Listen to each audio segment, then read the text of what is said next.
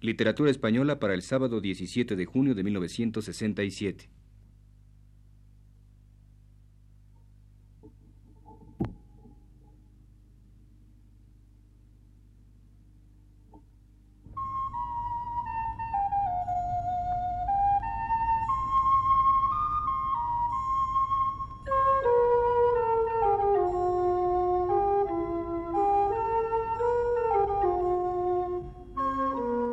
Señoras y señores, les ofrecemos el programa Literatura Española, que prepara para Radio Universidad el profesor Luis Ríos.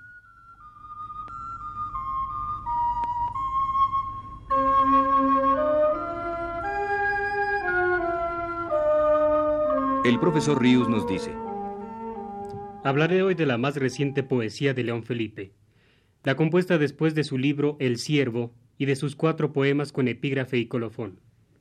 El hombre que es el artista se encuentra en la obra del poeta más palpablemente que en la del pintor o la del músico. En realidad, toda obra lírica es de cierta manera autobiográfica. En algunos poetas, esto es quizá poco perceptible, en otros, en cambio, resulta evidente, y en muy pocos esta evidencia de la conjunción vida-obra será tan rotunda como en León Felipe. Por eso, la personalidad humana de León Felipe es la que, en definitiva, pone ante la atención del oyente quien se dispone a hablar de su obra. Vida y obra es el poeta, y su obra, que no morirá nunca cuando se trata de un poeta excepcional, brotó de su vida, temporal, mortal, como la de todos los hombres. Una tierra corruptible como tal tierra en la que nace una flor eternamente lozana. Ese es el emblema del poeta grande y verdadero y esta parcela de tierra vieja de más de ochenta años no había acabado de darle toda la sustancia de lozanía, de vida, que guardaba para su flor. Y a los ochenta años, un nuevo impulso maravillosamente creador vino a reforzarle la savia a esa flor de León Felipe. Llevaba ya muchos años silencioso. Parecía que nunca más volvería a organizar sus palabras en poemas. Pero cuando nadie quizá lo esperaba ya, rompió otra vez a cantar.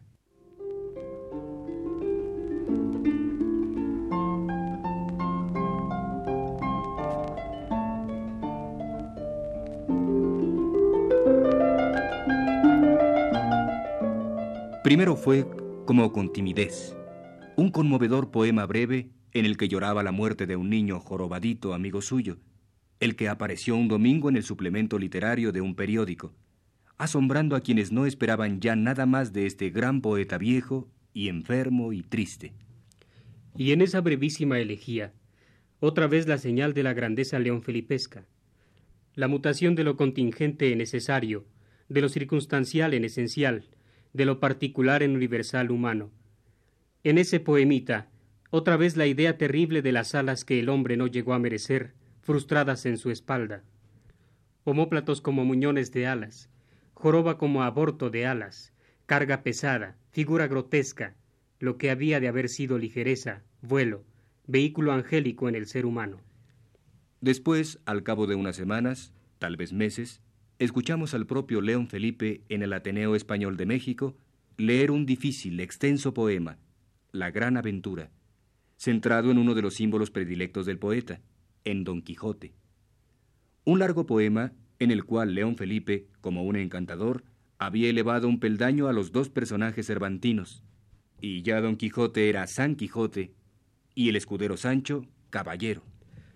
No ha sido parca esta cosecha de frutos tardíos Hubo más aún, otros no anticipados impresos al público antes de incluirlos en su libro Oh este viejo y roto violín, pero leídos unos por el poeta y otros por Ofelia Gilmain y por Augusto Benedico en el homenaje que el Instituto Mexicano Israelí le ofreció al poeta hace dos años.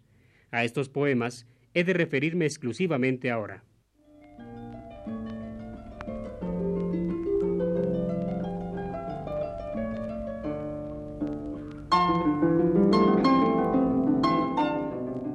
A través de tales poemas subimos de reconocer antiguas notas insistentemente tocadas por el poeta desde sus primeros versos y oraciones de caminante.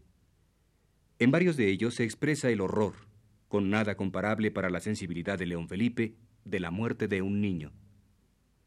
Aquella angustia suya, al ver un día pasar en una caja blanca a la niña que solía hacerle guiños a través de la ventana, camino de la escuela, y que expresó en uno de sus poemas más famosos, el intitulado Qué lástima. Aquella angustia vieja renació ahora para ser expresada mucho más amargamente al fijarse en ese niño judío que espera su turno para entrar en el horno crematorio. No había agotado León Felipe este tema. La vida, la historia vino a demostrárselo.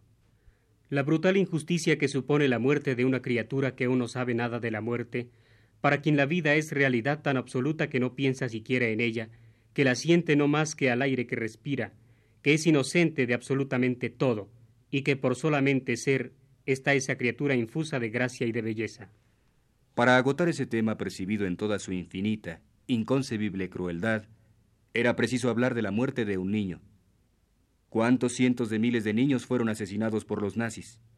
De un niño que no estaba enfermo, que no iba a morir entre cuidados y médicos, defendido hasta el último momento por todo el mundo de esa muerte que lo quería para ella. ¿Cómo va a expresar León Felipe esta experiencia monstruosa del mundo de los hombres? Como otras veces lo había hecho cuando el espectáculo de la injusticia atroz lo había colmado de furor, León Felipe recurre por unos momentos a la ironía, al sarcasmo. León Felipe, poeta, se parece en esto al Cid, guerrero. El Cid, cuando era presa de una rabia incontenible, sonreía. Su sonrisa era terrible. Era el peor indicio para quienes le habían ofendido. Los infantes de Carrión lo conocían bien, y las piernas desflaquearon cuando al mirarlo frente a frente en las cortes de Toledo, sonrisós mi Cid, según escribe el juglar. Entonces comprendieron que no habría clemencia para ellos. León Felipe, cuando va a ser implacable, Sonríe primero, como el Cid. Es una sonrisa nerviosa, un tic involuntario que le pone en los labios la rabia incontenible, la irreprimida inclemencia. Y entonces dice, por ejemplo,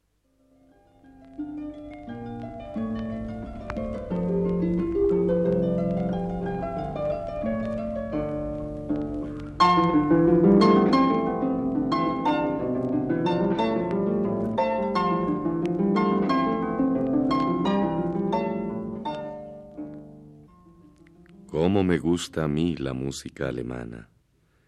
Esos grandes directores y esas orquestas tan numerosas, tan afinadas.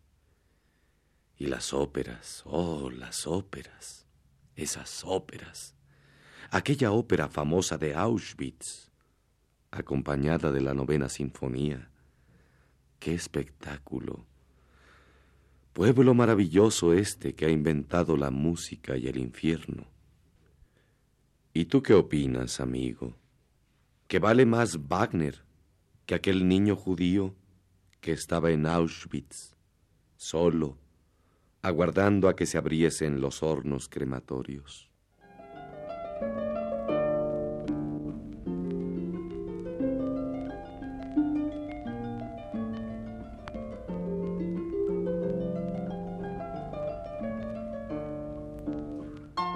Este furor leonfelipesco, manifestado en sarcasmo, arremete contra quienes fraguaron el crimen, con una vehemencia a la que también podría llamarse medieval.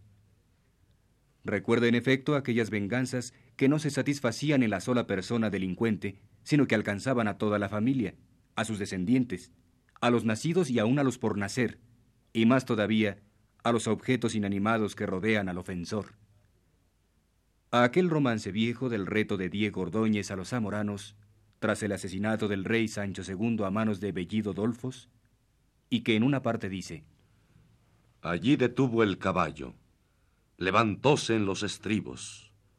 Yo reto los zamoranos por traidores fementidos, reto a mancebos y viejos, reto a mujeres y niños, reto también a los muertos y a los que aún no son nacidos reto la tierra que moran, reto hierbas, panes, vinos, desde las hojas del monte hasta las piedras del río, pues fuisteis en la traición del alevoso Bellido. A aquel romance viejo se hermana la dedicatoria leonfelipesca de su poema Juego Inevitable que dice así. A todos los alemanes del mundo, a los de Bonn, a los de la Alemania Oriental y a los que viven escondidos en todos los agujeros del planeta.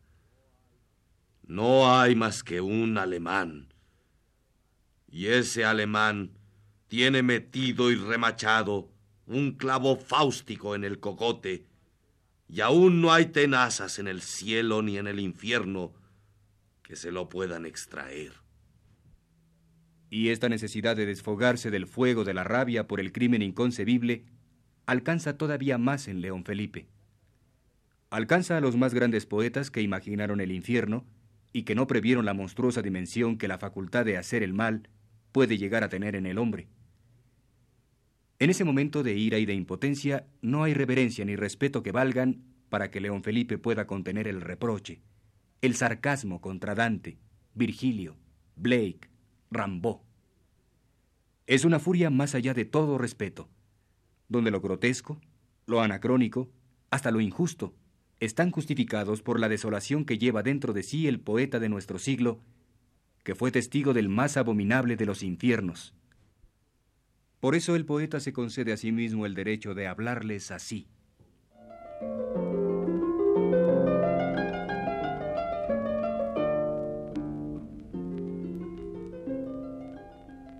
Esos poetas infernales Dante, Blake, Hambo, que hablen más bajo, que toquen más bajo, que se callen. Hoy, cualquier habitante de la tierra sabe mucho más del infierno que esos tres poetas juntos. Yo sé que Dante toca muy bien el violín. Oh, el gran virtuoso pero que no pretenda ahora, con sus tercetos maravillosos y sus endecasílabos perfectos, asustar a ese niño judío que está ahí, desgajado de sus padres, y solo, solo, aguardando su turno en los hornos crematorios de Auschwitz. Dante, Tú bajaste a los infiernos con Virgilio de la mano.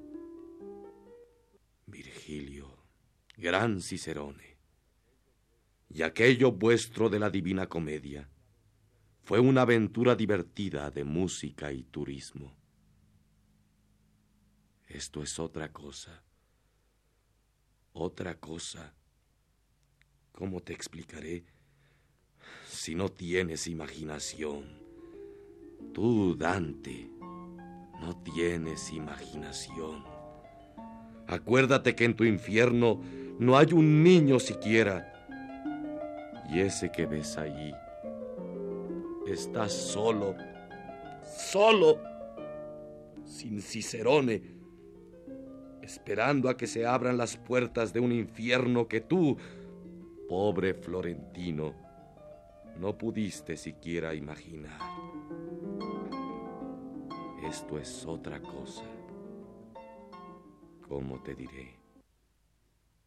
Mira, este es un lugar donde no se puede tocar el violín. Aquí se rompen las cuerdas de todos los violines del mundo. ¿Me habéis entendido, poetas infernales? Virgilio, Dante, Blake, Rambaud. Hablad más bajo Tocad más bajo. ¡Shh! Callaos.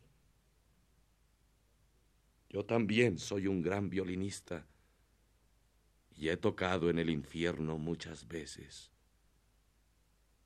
Pero ahora aquí rompo mi violín y me callo.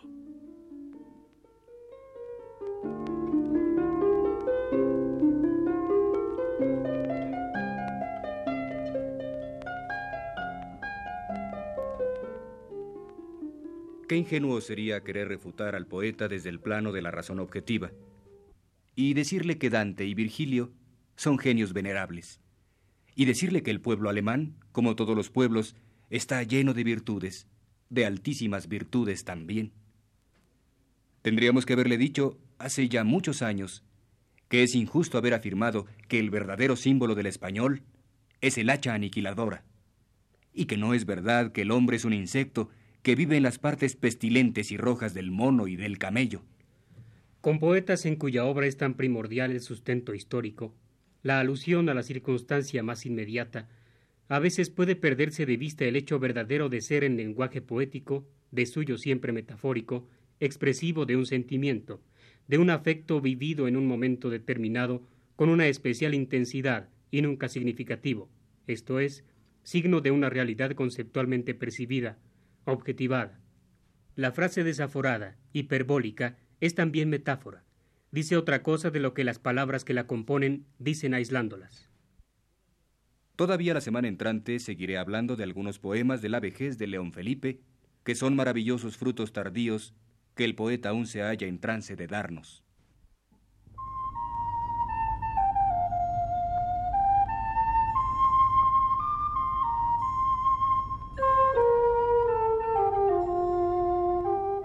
Fue así, señoras y señores, como les ofrecimos el programa Literatura Española, a cargo del profesor Luis Ríos. Realización técnica Francisco Ortega.